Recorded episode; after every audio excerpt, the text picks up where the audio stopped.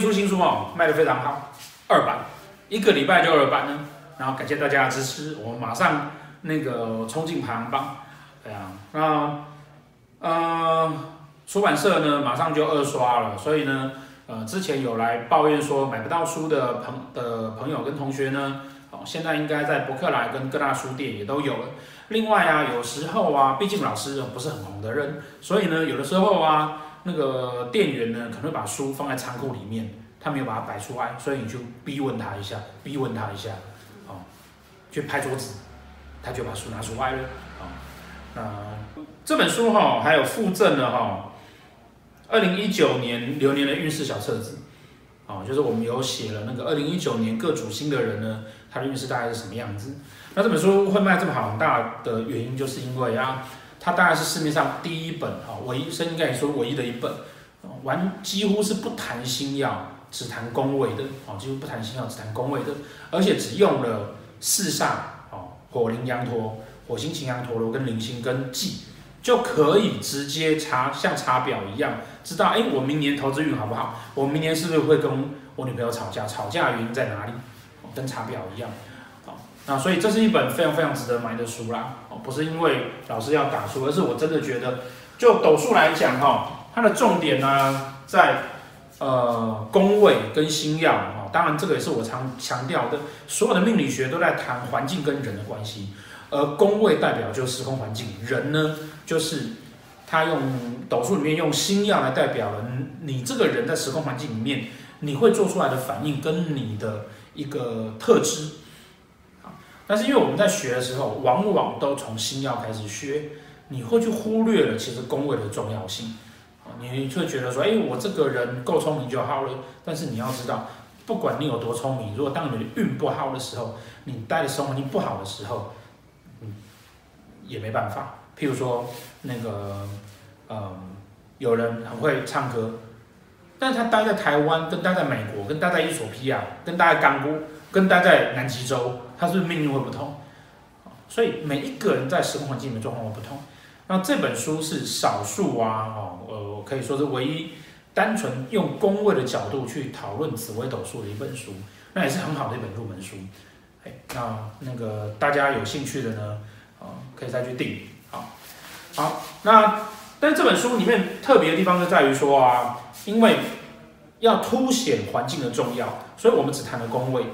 没有谈星曜，那书里面告诉大家说，星曜部分怎么办？星曜部分呢，那个啊，你们都知道怎么办，对不对？因为来看老师的频道就好了，啊，就会有星曜的解释。可是我们在解释星曜的时候呢，还是常常会碰到很多同学觉得不知道那个星曜要怎么样可以掌握跟拿捏好，因为变化非常的大。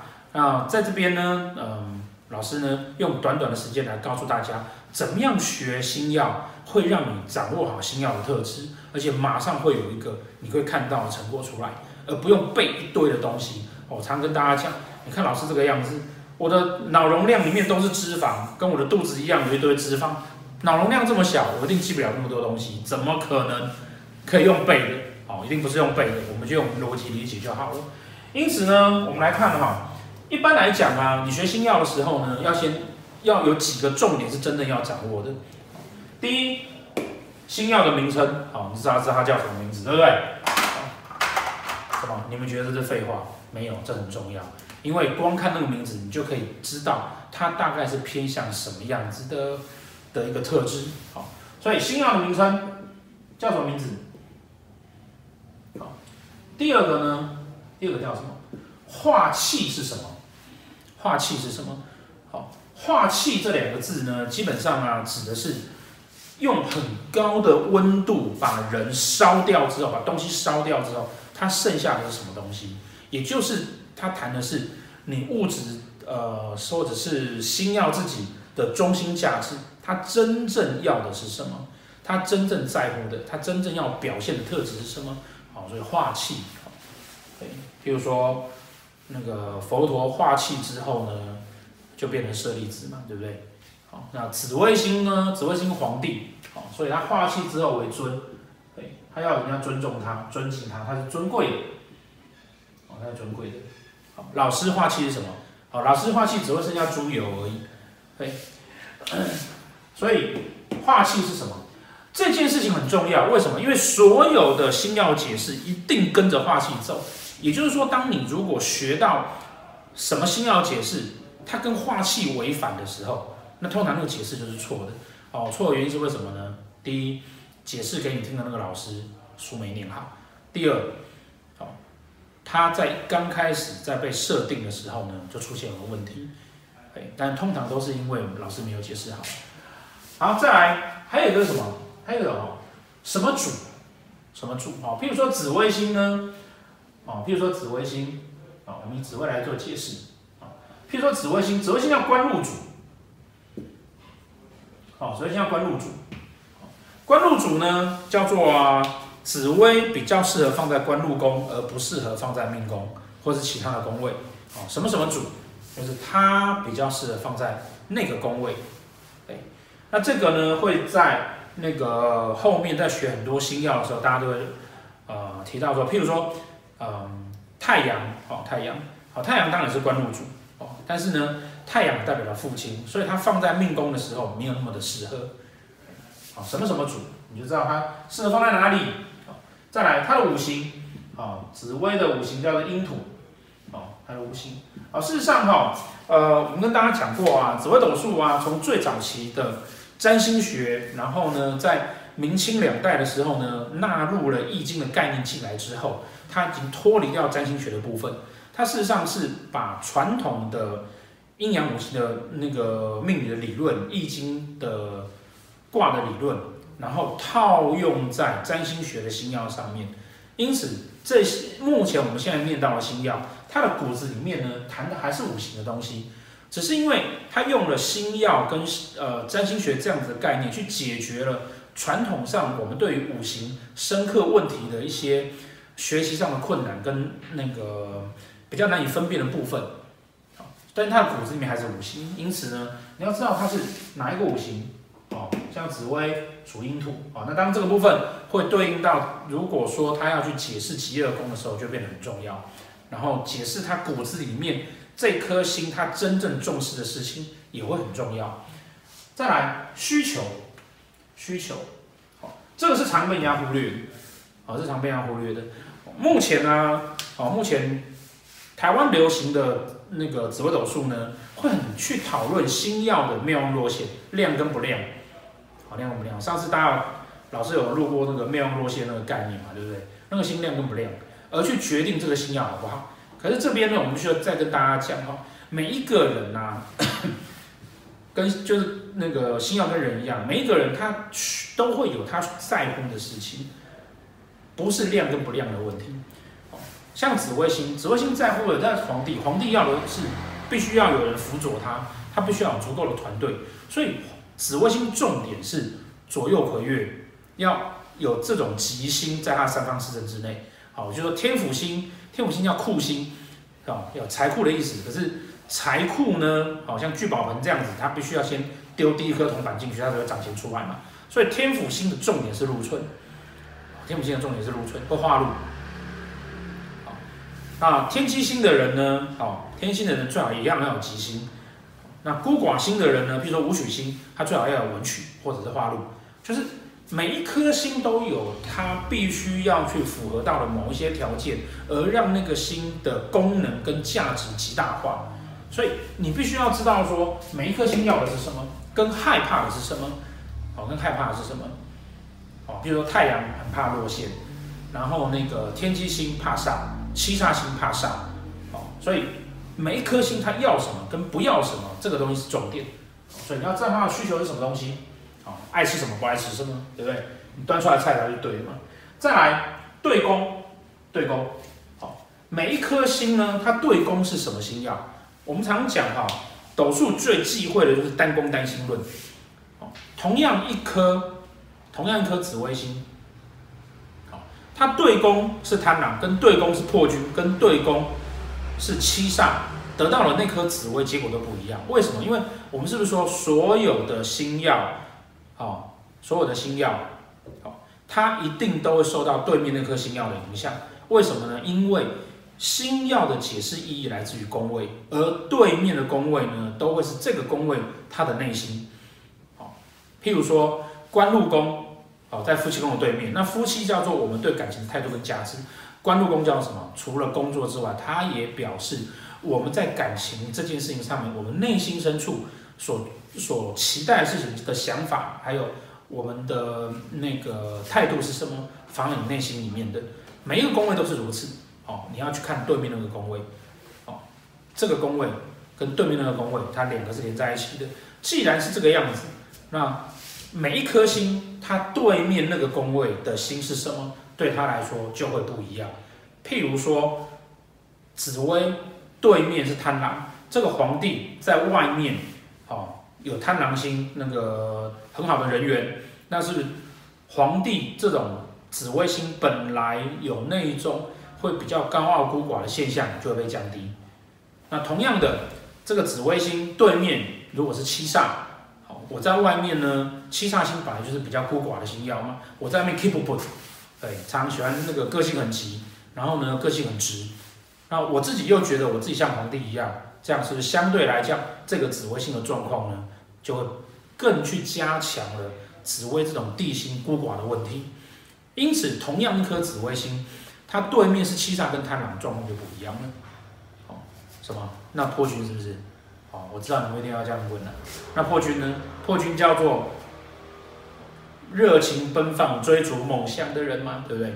那我是皇帝，而我在外面热情奔放追，他当然会解决掉那个所谓的孤寡的问题呀、啊，因为他就这么热情奔放、追逐梦想。更何况呢，他还这个破军还觉得说我后面有皇帝扛着。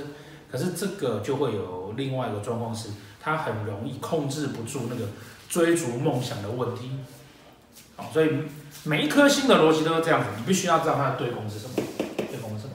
最后一个，最后一个，好，也是呢，今天这段影片的真正的重点就是啊，所有星曜的解释要跟着宫位走，所有星曜解释都要跟着宫位走。好，举个例子来说，好，举例来说，譬如说贪狼星。啊，贪狼星，每一颗星的解释都漏漏的嘛，一头拉骨，对不对？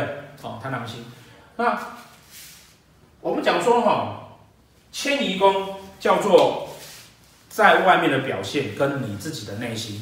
好，因此呢，如果贪狼星，哦，它去放在迁移宫的时候，那迁移宫有两个意思嘛，一个叫做外在表现，外在表现，一个叫做内心世界，对？好，那同学来看一下，好，贪狼星哈，你会念到什么欲望啦，然后呃博学啦，然后桃花啦，还有什么贪吃贪喝贪玩好色，然后那个呃宗教心，对，好，那我们来看贪狼，好，他在本命的本命啊，本命本命的迁移宫哈，迁移宫本命迁移宫有什么外在的表现跟你内心的世界嘛，对不对？所以呢，贪狼星哈。有宗教星的概念，要用在哪里？宗教会表示你命做迁移宫做贪狼的人就会去出家，当然不是这个意思嘛。所以宗教的概念只能放在内心世界。我会喜欢追求一些跟宗教或者是跟身心有关的学问。再来呢，桃花，好，桃花一定是外现的嘛，好，不会有个那个我的内在很多桃花。不会，桃花都是我们看到它很多很会吸引人嘛，我不可能把它放在内心里面。所以贪狼的桃花用在哪？用在外在。好，那贪狼星的最大重点是什么？它有很多的欲望，很多的欲望。所以呢，欲望的部分呢，要用在哪？用在内心。好，那贪吃贪喝贪玩呢，会不会在内心？不对，因为内心叫做我想要吃喝玩，可是我展现出来的外在。好我展现出来的样子，那是在外在的部分。因此啊，用这样的角度去想，好，用这样的角度去想，同学就不会再念到一堆密密麻麻的那个星曜的解释，然后不知道要怎么办。好，不知道要怎么办，就是绝大多数在初学的时候，你们最大的痛苦，那个一个星曜哦，解释二三十页，然后甚至高达上万字，可是你都不知道它用在什么地方，然后觉。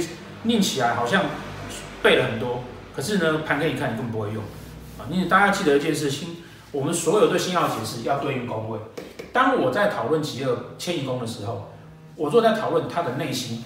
那贪狼表示我的内心很多欲望。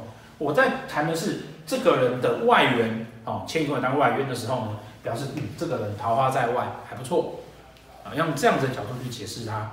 啊，所以呢，譬如说他如果是在那个哦夫妻宫，夫妻宫叫做什么？你喜欢的类型吗？跟你喜欢的的人，或者你对感情的态度。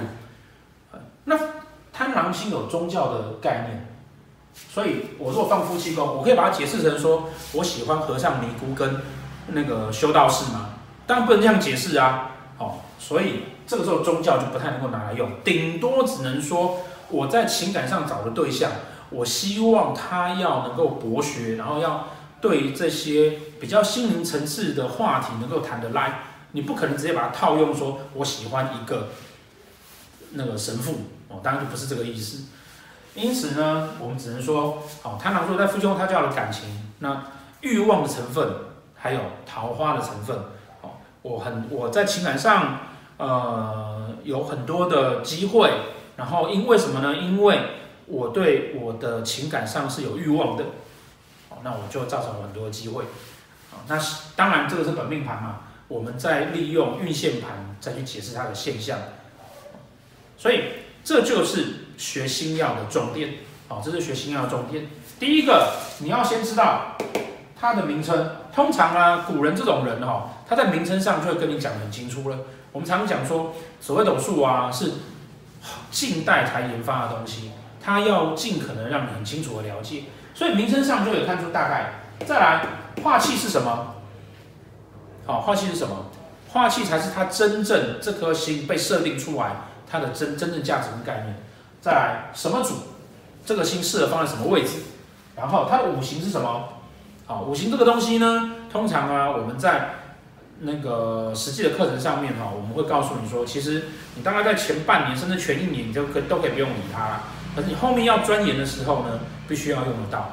好，最后一个需求，呃，再来是需求。每一颗星它需要的是什么，跟不需要的是什么？好，比如说紫微星，它要左右，要回月，那要不要仓曲？最好也有。可是呢，贪狼星呢，它就比较不太适合有仓曲了。为什么？它本身已经 很多丰富的情感，再加仓曲，情感太丰富，可能就不太好。呃，对宫是什么？哦，对宫是什么？同样一颗贪狼，它的对面是紫薇，跟它对面是武曲，哦，意思就会不一样，意思就不一样，因为对面是武曲的那个叫百宫之人。然后你看他这个贪狼，虽然说很多欲望，可他的内心是武曲，武曲是个务实的人，所以这种人呢，通常啊，愿意为了他的欲望去做很多的努力。可是对面是紫薇的那个呢，他会希望紫薇在命宫做贪狼，而紫薇在迁移宫，迁移宫呢？叫做外界的看法，他需要外面人把他当皇帝一样，因此他在外面要有爱面子，然后需要人家捧着他，那跟武武曲的就不同，同样的贪婪状况就不一样。所以对宫是什么？最后一个，好，最后一个，所有的星曜的解释跟着宫位走，跟着宫位走。因此呢，当你不知道怎么解释的时候，回想一下那个宫位是什么意思，再去看看你知道的这颗星，它可以怎么被解释。解释出来的东西跟宫位是符合的，用这样子的角度再去看，像我们刚范例，贪狼解释迁移跟解释夫妻就会不同，所以用宫位来去引来去来去套着那个星曜去解释，这样子才不会让你啊在学习星曜的时候只是漏漏的背一堆。哦，你要对着每个宫位，诶，贪狼星在夫妻宫该怎么样，在官禄宫该怎么样，在财帛宫该怎么样？这样子的练习就可以慢慢的把你的星耀的基础呢做一个比较好的建立，那通常就比较容易可以掌握。